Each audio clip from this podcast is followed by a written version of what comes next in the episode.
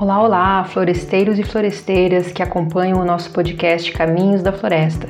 Estamos iniciando mais um episódio, mas de uma forma um pouco diferente da qual vocês estão acostumados, porque hoje as nossas podcasters de plantão, a Marjorie e a Débora, não estarão aqui com a gente. Eu sou a professora Patrícia Fernandes, do curso de Engenharia Florestal da UTF-PRDV e faço parte da equipe podcast Caminhos da Floresta.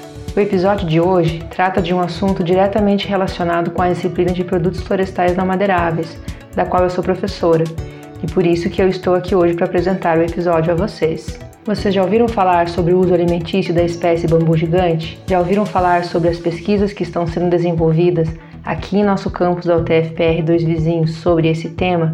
A equipe podcast realizou um bate-papo sobre o tema durante uma das minhas aulas de produtos florestais não madeiráveis, com duas convidadas super especiais, as professoras Paula Fernandes Montanher e Milene Oliveira Pereira, que são profs do curso de Engenharia de Bioprocessos e Biotecnologia, aqui no TFPR Dois Vizinhos, e estão realizando pesquisas sobre esse assunto. Então fiquem ligados que vem muita informação por aí. Fala aí, professora Paula. Bom dia a todos. Eu vou contextualizar um pouquinho de como essa história começou, né? De como tudo começou. Há um tempo atrás, o professor Leandro, né, Milene, procurou vocês e a professora Andréia, e depois a, é, a professora Andréia e a professora Milene conversaram comigo, e a gente é, iniciou aí a busca por resultados dentro dessa pesquisa, que visa a, o estudo dessa espécie de bambu, focando principalmente nos brotos. Depois eu vou falar um pouco mais sobre isso. Então, essa equipe hoje é composta pela professora Andréia Schau, pela professora Milene, por mim e pela nossa aluna Renata Voiteno. Então, essa é a equipe que trabalha um pouco com. Começamos os trabalhos, né, com essa pesquisa ali da composição é, dessa nova espécie de bambu. Então, como tudo começou, né? Então, essa é uma foto do bambuzal daqui, né, de dois vizinhos ali da fazenda experimental, essa primeira foto aqui. Agora, faz uns dois meses, né, nós tivemos uma reportagem, inclusive, sobre esse, esse bambuzal aqui, é, de dois vizinhos, né, da UTFPR aqui de dois vizinhos, e é, isso deu uma repercussão bem grande, né? E a professora Patrícia nos procurou para falar um pouquinho é, dessa, dessa pesquisa que a gente está começando a desenvolver. Então, o professor Leandro trabalha ali com a parte que vocês sabem muito melhor, né, do, do que nós, da parte de manejo desse, desse bambuzal, dos espaçamentos, né, enfim, não vou me atentar a isso, né, que vocês sabem muito melhor do que nós toda essa parte. Nosso foco está ali no estudo dessas partes do bambu. Quais partes principalmente? O broto, né, do bambu e as folhas desse material. Então, tanto o broto quanto as folhas já existem várias pesquisas sobre a aplicação desses dois produtos, né? É, publicadas, inclusive, já existem produtos sobre elas, né? Então, isso é importante destacar. Hoje, a utilização do broto de bambu para parte de alimentos, ela já existe, né? Então, se a gente pegar ali, se nós pegarmos é, histórias, né? Quem, quem vem, a mãe, né? Minha mãe mesmo fazia várias conservas de broto de bambu. Você encontra até para comprar essas conservas de broto de bambu, principalmente a parte de conserva, né? Então, isso já é explorado hoje, né? Para alimento, mas principalmente na parte de conserva. Muito pouco ainda se tem, principalmente na venda, voltado para alimentos, né? É importante destacar isso sobre farinha. A utilização da farinha do broto de bambu ainda se tem no mercado, mas em uma escala bem menor do que a conserva, que é bem mais conhecida. Em relação às folhas, o que existe de folhas hoje, né? A exploração das folhas. A exploração das folhas é principalmente pelo uso do óleo essencial dessas folhas. Então, os óleos, o óleo essencial da folha já é explorado como é, essência, por empresas de cosmético, né? É, hoje você tem a aromaterapia muito voltada para as folhas do bambu devido toda a cultura, né, que se tem em cima dessas folhas. Então, é, quem usa aromaterapia sabe, né, é, e é descrito que o bambu traz prosperidade, que o bambu, é, que, que o, o, óleo, né, a essência da, da folha do, do, do, bambu traz prosperidade, então é, tem uma energia boa, enfim, ele é bem aplicado dentro dessa área também, tá? O nosso foco principal está dentro do broto, né? Mas só para trazer um, uma parte aqui, porque as folhas também são bem exploradas, tá? Então vocês sabem muito, muito melhor também que ele é classificado como uma gramínea, né? É o parente lá da cana de açúcar, do milho, né? São tudo meio parente da mesma família. O Brasil hoje tem mais de 18 milhões de hectares, então o Brasil é o maior reservatório de bambu nativo do mundo. Ele tem o maior reservatório de bambu nativo do mundo. Então, olha a riqueza que nós temos para ser explorada, né? Não necessariamente dessa espécie, né? Por, por, essa espécie ela nem é nativa do, do Brasil, tá? Mas o Brasil ainda tem várias outras espécies que ainda não foram exploradas, só para trazer uma contextualização também. Essa imagem aqui é da, a gente chama de casca do bambu, né? Não sei se vocês já observaram, quem ali no, no bambuzal ali, é, você tem aquelas cascas amareladas, douradas, bem largas, né? Essas cascas hoje também são utilizadas por algumas empresas para fabricação de sapato, né? Para fabricação de, de, de fios de artesanato, então também são exploradas, né? Só para mostrar a diversidade do que pode se explorar do bambu, tá? Porém, o nosso foco aqui é o broto, Tá? O foco do nosso trabalho vai ser o broto, será o broto, né? Das folhas, então, né? Falando um pouquinho dessas folhinhas, da importância. Hoje já existe uma exploração das folhas como chá, né? Então, essa reportagem é do ano de 2021, que fala do chá da folha de bambu, tá? Então, existe é, empreendedores que já comercializam esse chá. Ele é muito bem utilizado, muito bem é, conceituado, digamos assim, porque existe uma forte é, concentração de flavonoides e ácidos fenólicos. O que são esses compostos? Né? São compostos com atividade antioxidante, alguns com atividade anticarcinogênica comprovado. Então, são compostos bioativos com é, alto valor agregado, digamos assim, né? com alto valor é, medicinal, muitas vezes, e tem um apelo à saúde muito grande. Então, é, hoje se fala assim, ah, compostos bioativos, né? Dentre eles os flavonoides e os ácidos fenólicos, existe uma busca muito grande por esses compostos, né? Então, as folhas do bambu são ricas nesses compostos, que podem ser utilizados ali na indústria alimentícia, tanto que a reportagem traz, né, que é um empresário que exporta, né, um empreendedor ali que exporta quase 600 quilos da folha de chá para a Europa. Então, é, pode ser utilizado como alimento, mas também, como eu frisei anteriormente, ele pode ser utilizado dentro da indústria de cosmético. Né? Então, ah, existem ali shampoos com, com, de bambu, né? Vocês já devem ter visto ali no mercado, é, hidratantes, né? Enfim, vários produtos que usam principalmente, né? Não só, mas principalmente a extração, né? A, desses compostos, dessas moléculas tão importantes da folha do bambu. Tá? Então, falando do broto do bambu, né? O que, que o broto de bambu tem tanto, né? Como eu já disse para vocês, o broto ele é muito conhecido é, pela sua utilização em conserva. Então, se a gente falar broto de bambu, ah, é uma novidade? Hum, para muitas pessoas, não. Então, o broto de bambu já é utilizado como alimento há algum tempo, né? Principalmente como conserva. Então, se você perguntar ali para avó, para mãe de muitos aqui, eu acredito que a grande maioria já utilizou as conservas de broto de bambu. Então, é conhecido, né? E o que que esses brotos têm é, de tão interessante assim para serem utilizados como alimentos, né? Então, eles são uma ótima fonte de vitaminas entre elas a vitamina A, a vitamina B6, a vitamina C e a vitamina E. né? Então são é uma ótima fonte de vitaminas, minerais, aminoácidos, dos, sendo que dentre os aminoácidos existem ao todo 17 tipos de aminoácidos dentro né, do broto de bambu.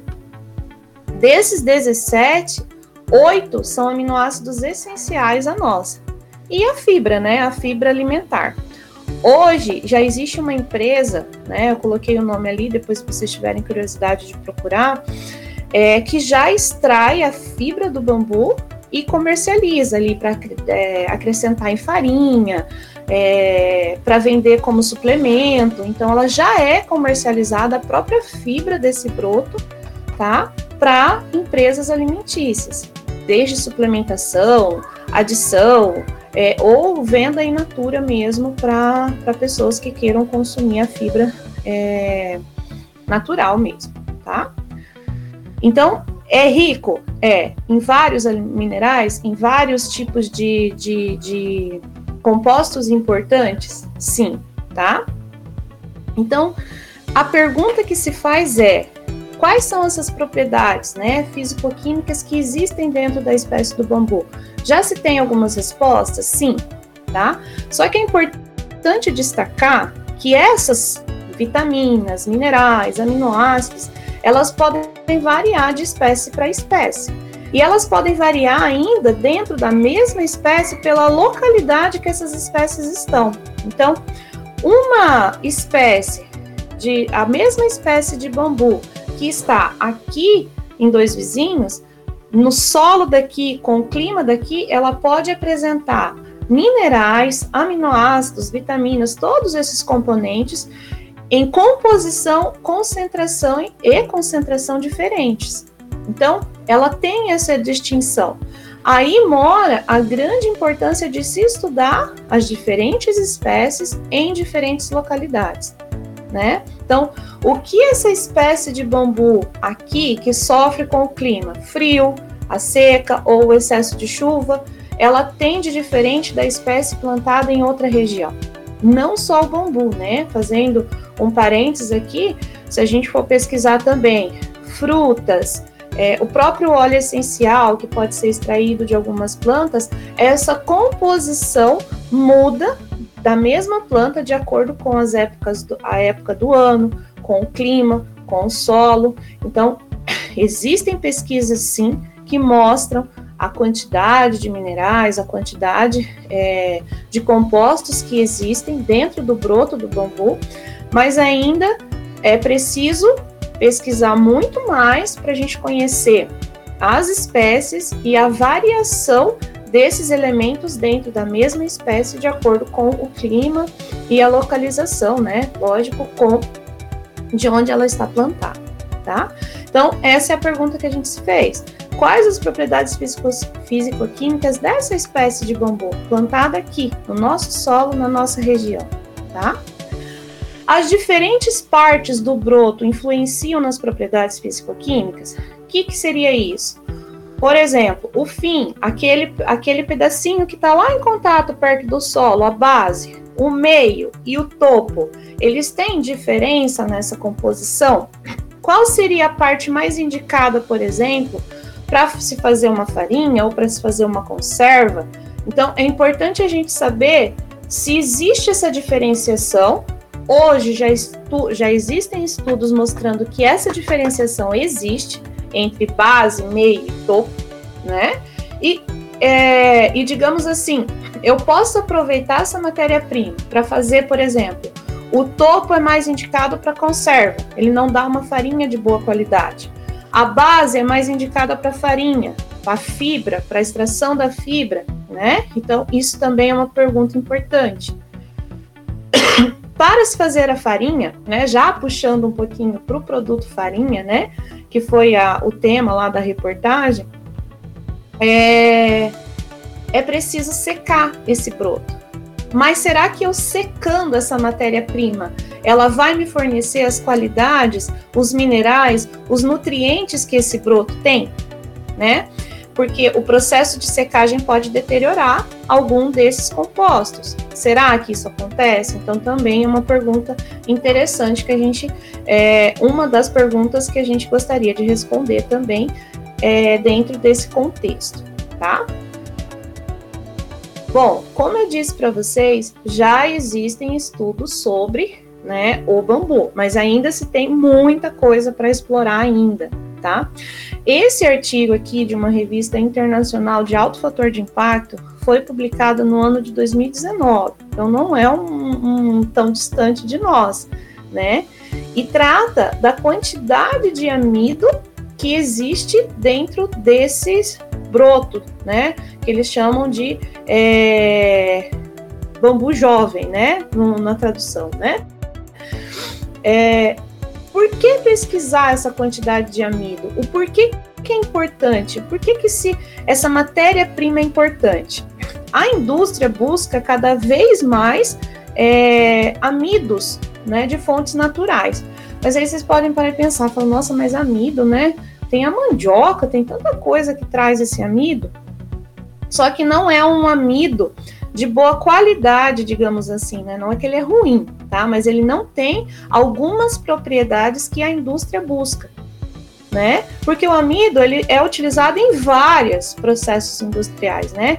Na própria indústria de papel, na própria indústria têxtil, enfim, ele tem várias aplicações distintas. Então, eu preciso de propriedades distintas que me dão é, um produto final de alta qualidade, né? Então, existe uma busca muito grande por esses amidos é, in natura, digamos assim, né, naturais, de fontes naturais. Porque o que, que acontece muitas vezes? Eu pego esse amido, né, que não tem uma propriedade que eu preciso para determinado fim, e faço um processo nele, que a gente chama de amido modificado. E muitas vezes esse amido modificado não é muito bem visto, né? Ah, é amido modificado, né, e tal.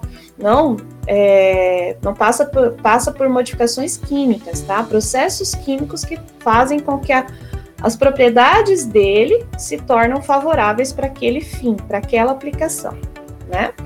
E pesquisas recentes mostram que o amido extraído do bambu ele tem essas qualidades é, importantes para diversos fins, né? E importante a gente destacar aqui que mais de 10% é, do bambu, né, em si, do, do broto de bambu, ele é amido, né? Então, é uma fonte promissora também, tá?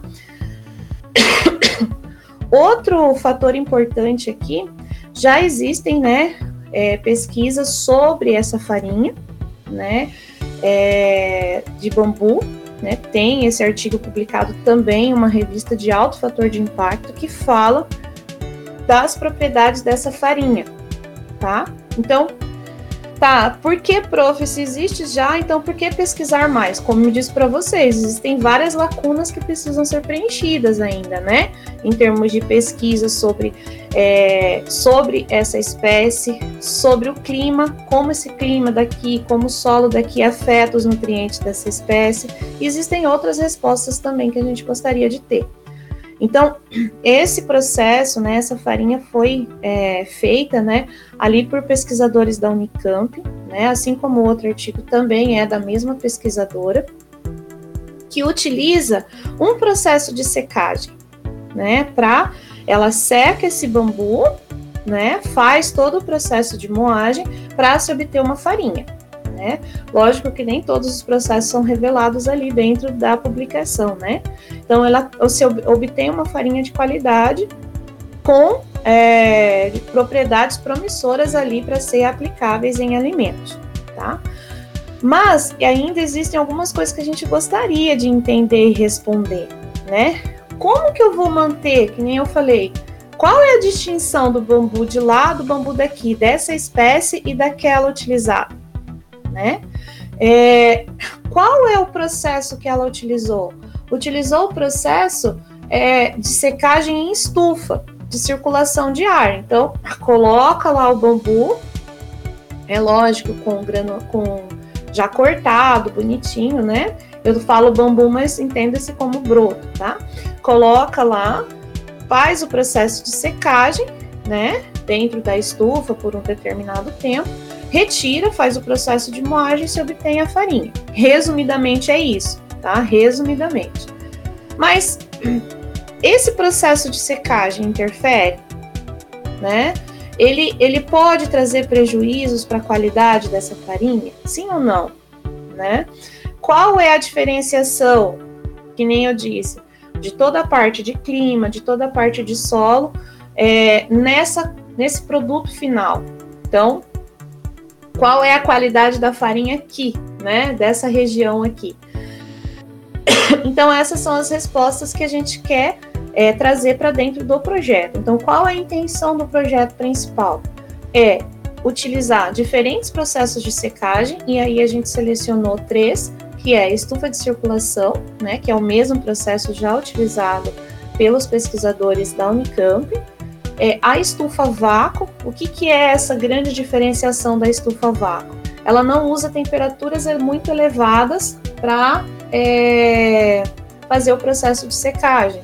Então, ela utiliza, como ela é a vácuo, eu consigo fazer esse processo de secagem utilizando uma temperatura bem menor. Então, isso já diminui o risco de algum, de perder algum nutriente, né, importante durante esse processo de secagem.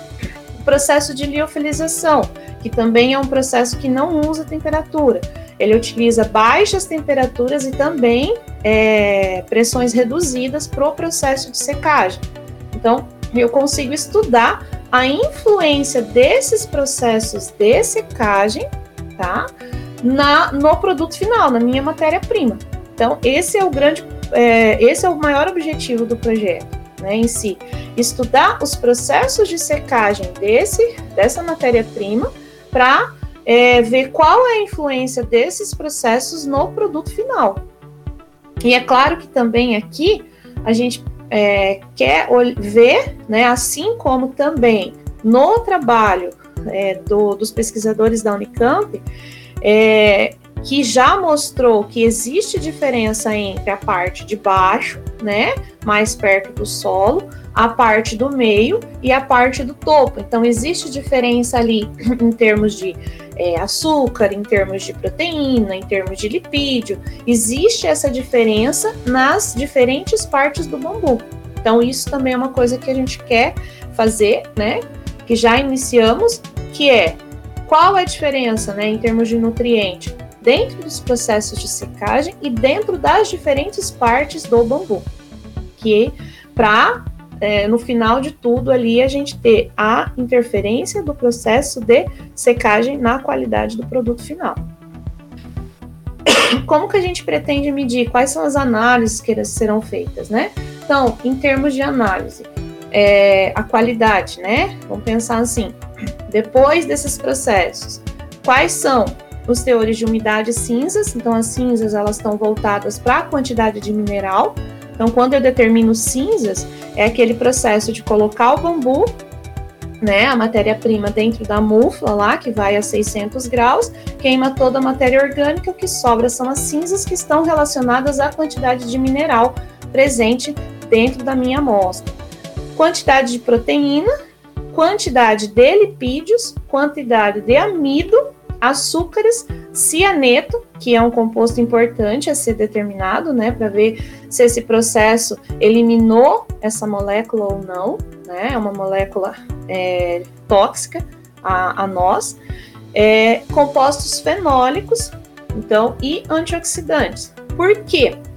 Até um tempo atrás, acreditava-se que esses compostos fenólicos e antioxidantes estavam presentes lá na folha, lembra que eu comentei? Né? Lá naquela folhinha lá que já é utilizada para chá, que já é utilizada em alguns cos cosméticos, enfim.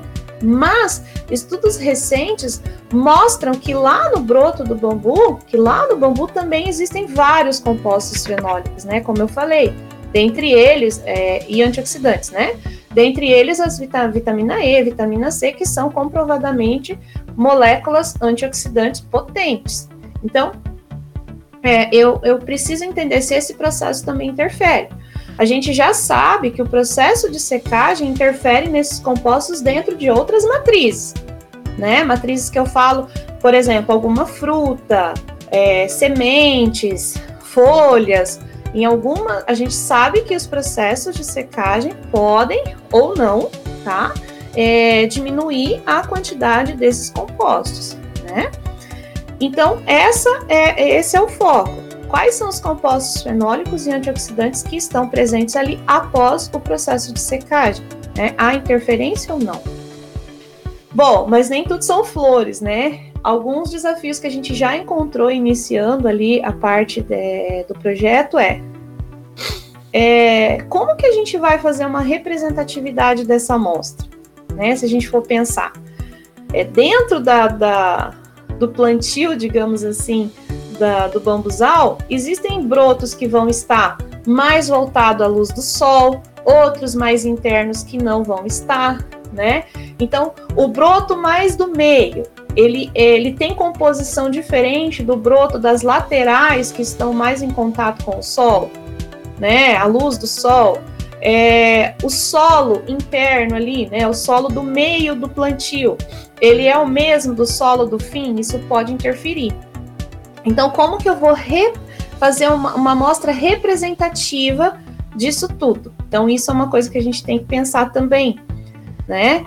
Colher amostras que sejam representativas daquela parte que eu estou estudando, daquele, é, daquele plantio que eu estou estudando.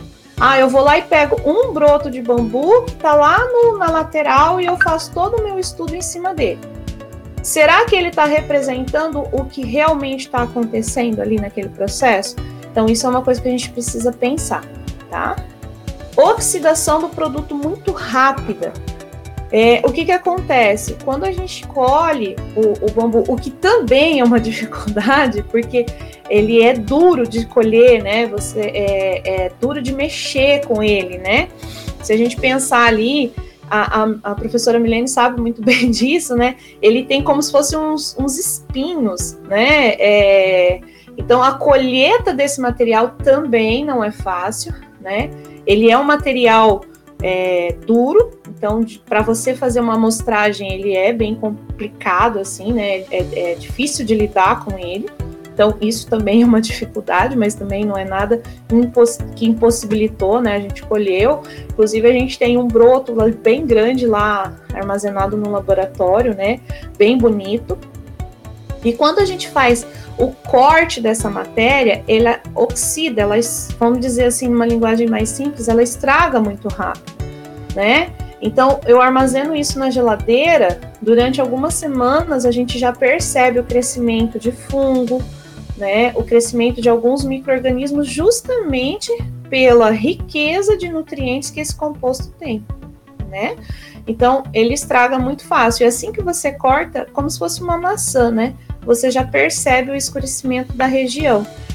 Então, é, o corte e a manipulação ele tem que ser rápido, né? Para a gente iniciar o processo. Isso não, não é impossibilita, não impossibilita, mas é, são coisas que só iniciando uma pesquisa que a gente vai começar a perceber e ter que pensar em estratégias para é, contornar essa situação, né? Porque eu não posso lá, ah, eu vou colher todos os brotos, vou armazenar, ele vai perder a qualidade, né? Ele já não representa mais aquilo que realmente está a campo, né? Então, são coisas que a gente vai descobrindo ali quando a gente coloca a mão na massa. Tá? O fator clima também é uma outra coisa que impacta bastante na, na questão de crescimento desses brotos, né? Então, quando o professor Leandro é, comunicou a gente e a gente começou a pensar nessa pesquisa, ele já avisou que talvez o nível de mortandade que teria ali dentro do bambuzal seria bastante alta, né? E, e aí, quando a gente foi colher, realmente o nível de mortandade estava bastante alto, porque o broto, quando ele morre, ele não cai, ele fica oco, ele fica vazio ali dentro, mas ele continua de pé. Então, às vezes você acha que ele é um broto sadio, que ele é um broto bom para se colher e não é. Então, quando a gente foi colher, colhia um, estava morto, colhia outro, estava morto. Então, o fator clima, né, a falta de umidade adequada, a falta de sol adequada, ela pode influenciar bastante no quanto a gente vai conseguir colher de bambu, né, né nessa fase que a gente precisa. E aí isso junta com a questão da representatividade da amostra do bambuzal que a Paula falou, né? Então a gente já tem aí dois fatores que podem é, ser uma dificuldade a ser contornada dentro do projeto, né? Isso mesmo, Milene, muito bem lembrado, né? Tanto que quando a gente foi colher lá, né, é, a gente demorou alguns minutos, assim, né, para a gente achar um broto que realmente fosse bom, né?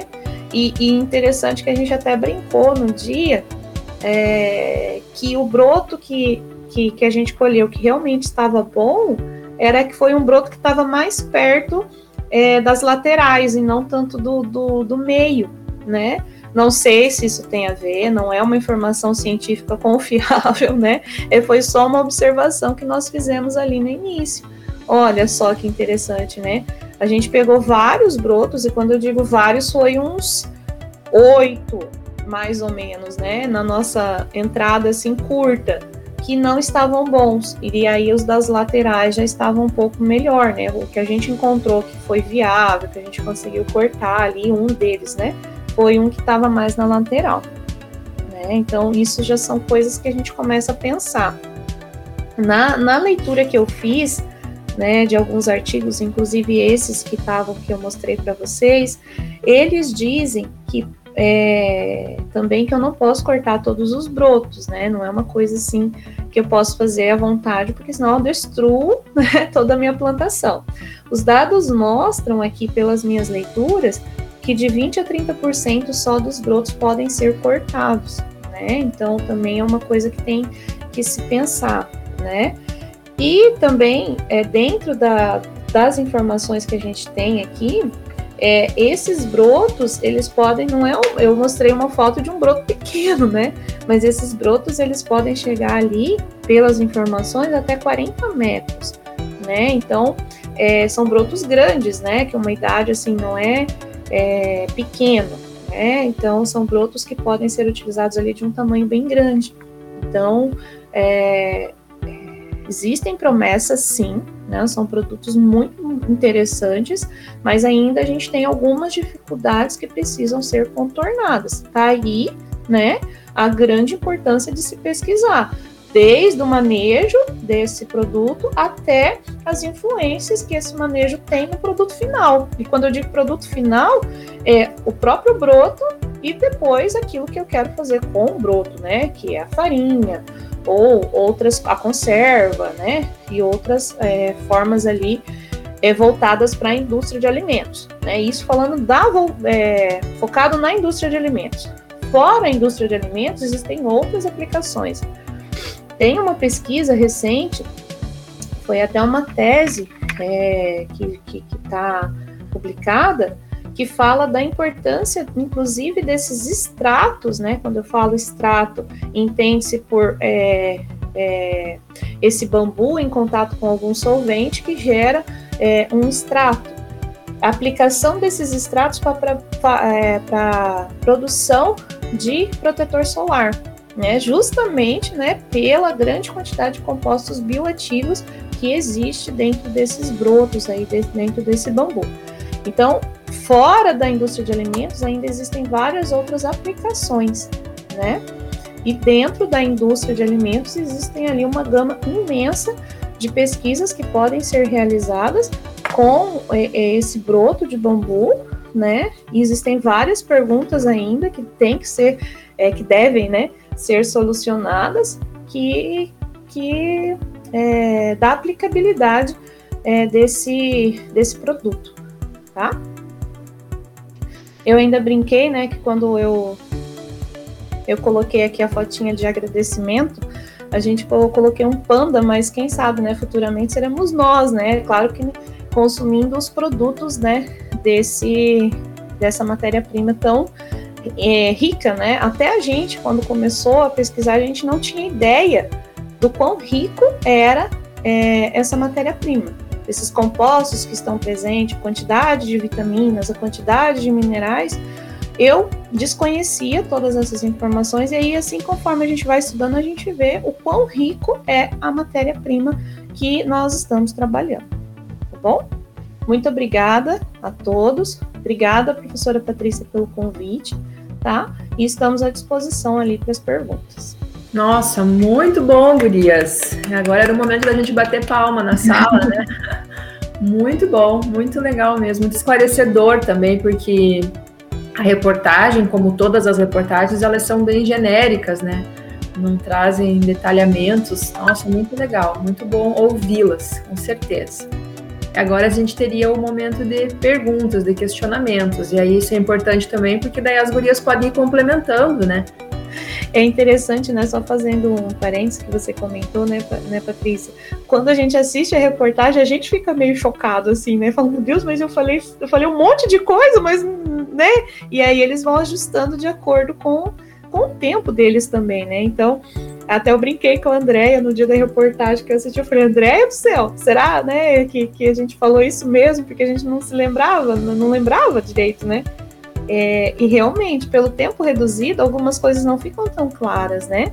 Então, existe já pesquisas com a farinha, já existem pesquisas publicadas, mas existem ainda muitas perguntas sobre o processo de produção que, que são interessantes de serem feitas, né? E o foco do nosso trabalho principal é, é o processo de secagem porque a gente sabe que, que existe, né? A gente já trabalha com, com algumas coisas nesse sentido, né? É, que existe uma interferência muito grande desses processos. Né? Ah, sim, as reportagens elas têm essa característica, né, de, de cortando, enfim, né? É mais para ser chamativo do que informativo, muitas vezes. Né? É, exatamente. é, talvez com esse projeto a gente esteja solucionando um problema, mas encontrando outro, né? Até que ponto que a secagem que a gente vai usar, até que ponto que os métodos de secagem vão realmente desativar, né, o cianeto que vai tornar ela com uma característica um pouco toxicológica, digamos assim, né? Porque hoje em dia é feito muita conserva para poder inativar esse cianeto para não ter problema no consumo, né? Mas quando a gente estiver secando para uma aplicação tecnológica alimentícia efetiva, né? Até que ponto que a gente vai conseguir com uma secagem aí de liofilização que usa baixa temperatura, por exemplo, inativar esse cianeto, né, e fazer com que se você usar 100 gramas da farinha, que você use 150 numa formulação, ela não torne tóxica, né, por conta do cianeto. Então, por isso que eu disse que a gente pode estar tá solucionando um problema, mas encontrando outro, né, Paula? É, essa é a graça da pesquisa, e né? Aí... A gente soluciona um, encontra outro para solucionar o outro depois, e assim é, anda, né? É, aí a gente tem que encontrar outras vias, né, para inativação dos componentes também, né? Da mesma forma que você, é, às vezes, inativa é, não inativa os que a gente tem interesse, a gente não inativa aqueles que a gente tem que inativar, né? Porque é o processo para inativar o cianeto, né? A, é, talvez a Milene com certeza sabe bem mais disso, porque ela é mais na área de alimentos mesmo, né? Engenheira de alimentos. É, é importantíssimo, né? Imagina, esse cianeto é extremamente tóxico mas às vezes a gente não está inativando e, é, os nossos compostos, vitamina E, vitamina C, né? Que é interessante, mas também está o dito cianeto lá no meio, né? Então, como inativar ele e não inativar os outros?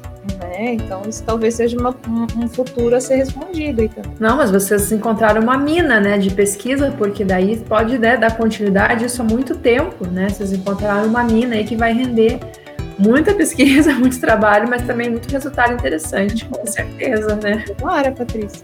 É, eu, eu fiquei, então, pensando aqui várias coisas. É, desde que eu conversei contigo, né, Paula, também, essa questão que tu falou da de que ele oxida, né, ou popularmente falando, ele estraga muito rápido, ele me lembrou muito a as mirtáceas, né, as, as frutíferas de mirtáceas quando são colhidas e o, é, dentro da agronomia tem um grupo de pesquisa dentro da fisiologia, aliás, que se chama uhum. fisiologia pós-colheita, né? O pessoal estuda muito isso, né? E acho que já tiveram alguns avanços, mas aí acho que fica, não, não tem como fazer uma aproximação entre o que se, se encontrou em frutíferas e, e broto, por exemplo. Estou viajando ou tem alguma relação? Eu vou passar essa para a Milene. A minha concepção, né, é que de repente algumas tecnologias a gente consiga aplicar sim né?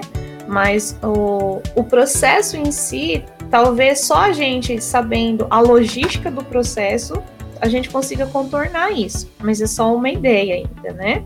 Uh, eu acredito que a Milene já trabalhou um pouquinho com pós-colheita, né, Milene? Talvez vocês conseguir dar uma resposta mais voltada para esse assunto mesmo, né? É, na verdade, assim, né, professora Patrícia, a gente tem vários métodos que a indústria já usa nos, nos processos pós-colheita para garantir aí maior tempo de vida de prateleira de algumas frutíferas, né? E aí, é, a gente pode usar alguns métodos, só não sabe como é que vai ser a resposta, né? Porque a parede vegetal do bambu é muito diferente de uma frutífera que tu pega, por exemplo, uma acerola, uma coisa assim mais é, perecível, uma coisa mais delicada, né? É, o próprio fato de você cortar o bambu já é difícil. Você não, pelo menos nós no laboratório, a gente não consegue fazer isso de uma forma tão rápida. A gente tem que usar uma serra, né? Ele é um material bastante duro, bastante difícil de cortar. Então teria que ter realmente uma logística para a gente conseguir tirar ele do campo, trazer para o laboratório, descascar, cortar de forma relativamente rápida e aplicar de repente um ácido, um branqueamento, alguma técnica, né, que permita fazer com que ele inative essas enzimas que estão provocando ali o escurecimento, né? Mas com certeza a gente poderia aproximar as áreas, né? Mas como ele, é, ele tem uma parede vegetal um pouco diferente, talvez a resposta dele seja diferente. Mas a técnica é válida testar, né? E depois ela pode ser adaptada de repente para a gente poder fazer aplicada no bambu, né? Sim, a maior dificuldade que vocês têm para coletar, né? Eu também não imaginava que era tão tanta dificuldade assim para vocês coletarem, inclusive, né? Mas muito legal. Eu vou perguntar para vocês algo que eu fiquei refletindo também. Quando vocês comentaram que vocês percebem a influência da, da fertilidade, da nutrição do solo, dependendo do ponto onde vocês coletam os brotos, vocês percebem que tem essa influência, né? Tanto da incidência de luz, né, de sol, quanto da fertilidade. É, esse experimento da silvicultura, e aí eu tô meio que falando sem ter muito embasamento, mas a, a, a, os bolsistas comentaram que a, ele vem sendo conduzido por tratamentos e esses tratamentos, por sua vez, são relacionados a diferentes, acho que não sei se doses de adubos ou diferentes concentrações, diferentes é, nutrientes, né? Vocês têm feito a coleta relacionando com esses tratamentos da, deles?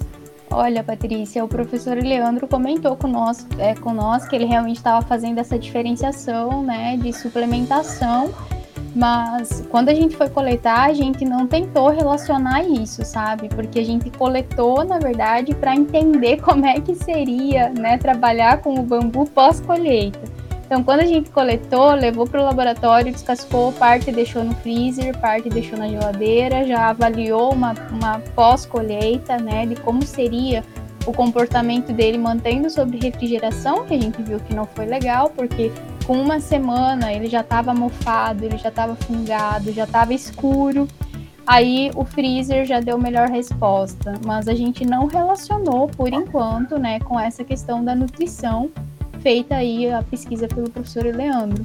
Mas acredito que a gente não sei como é que a gente vai conduzir, se a gente vai conseguir coletar de todas essas essas frações que ele está fazendo, né? Mas se for possível, é uma, linha de pesquisa bastante interessante, né?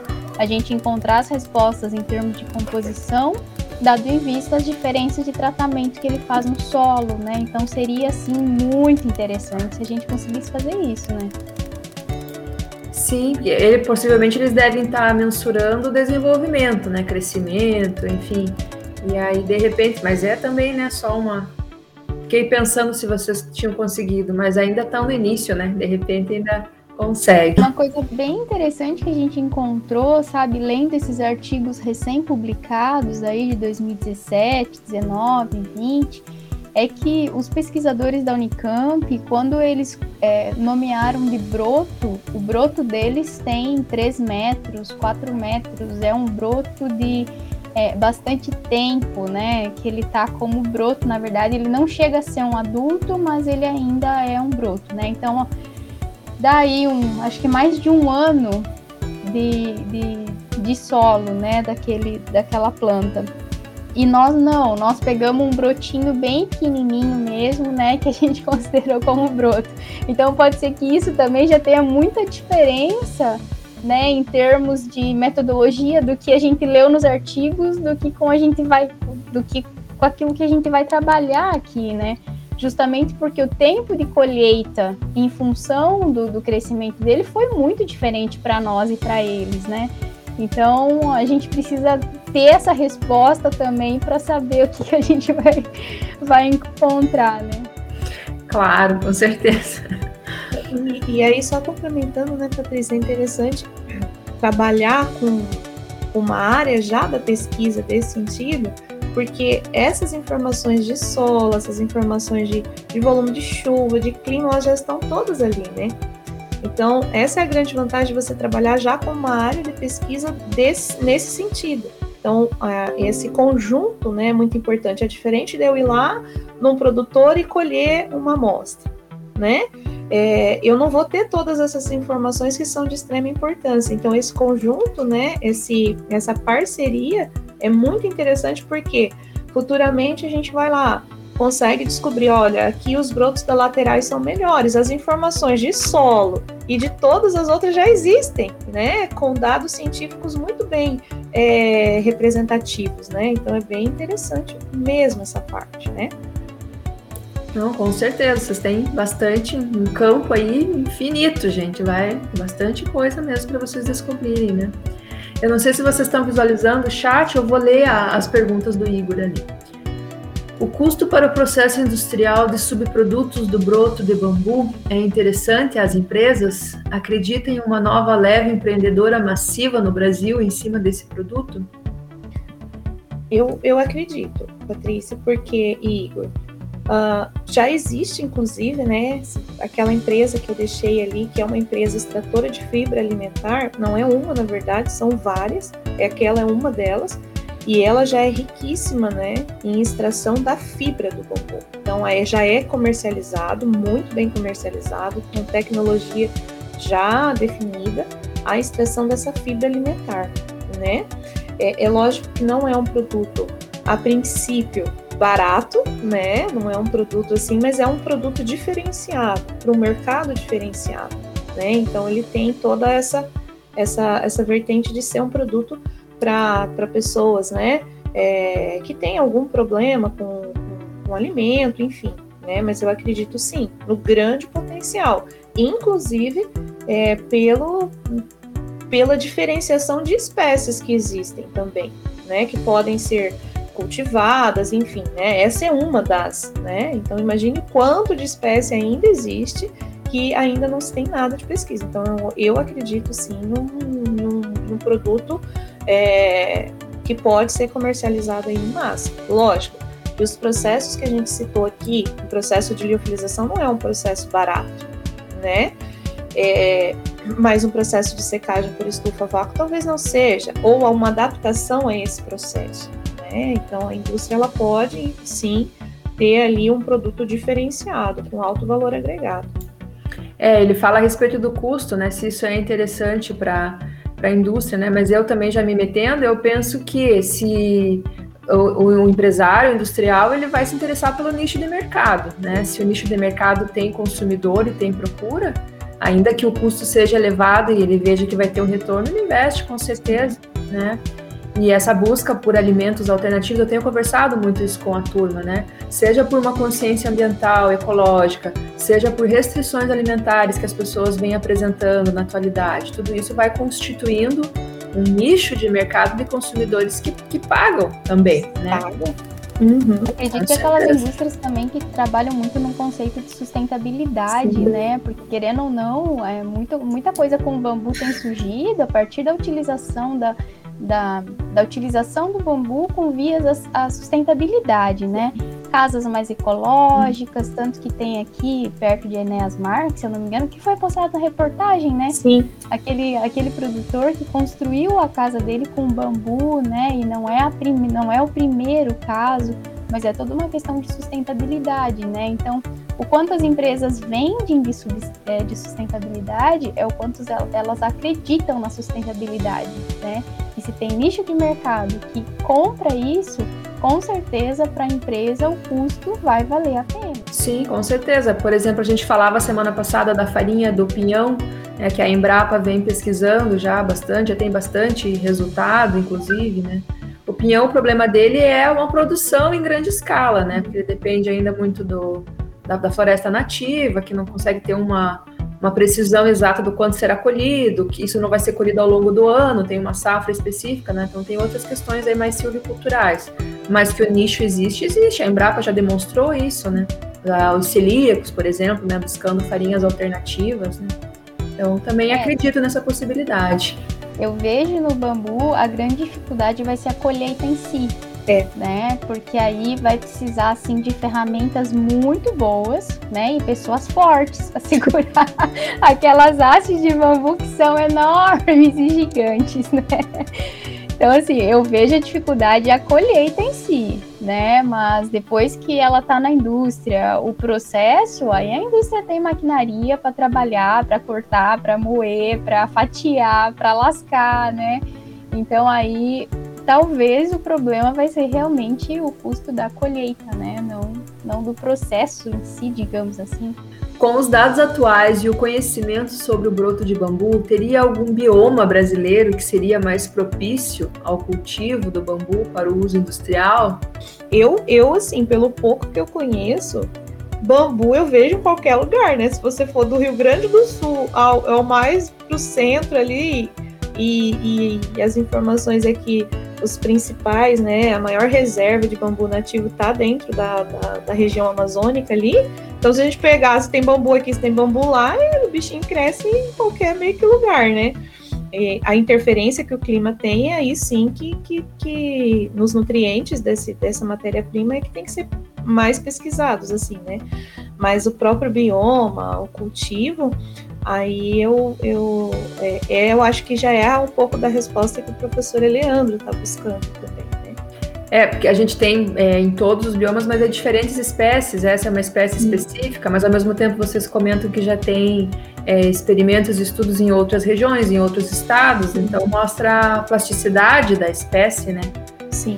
Para ocorrer. É, acho que depende mais aí de.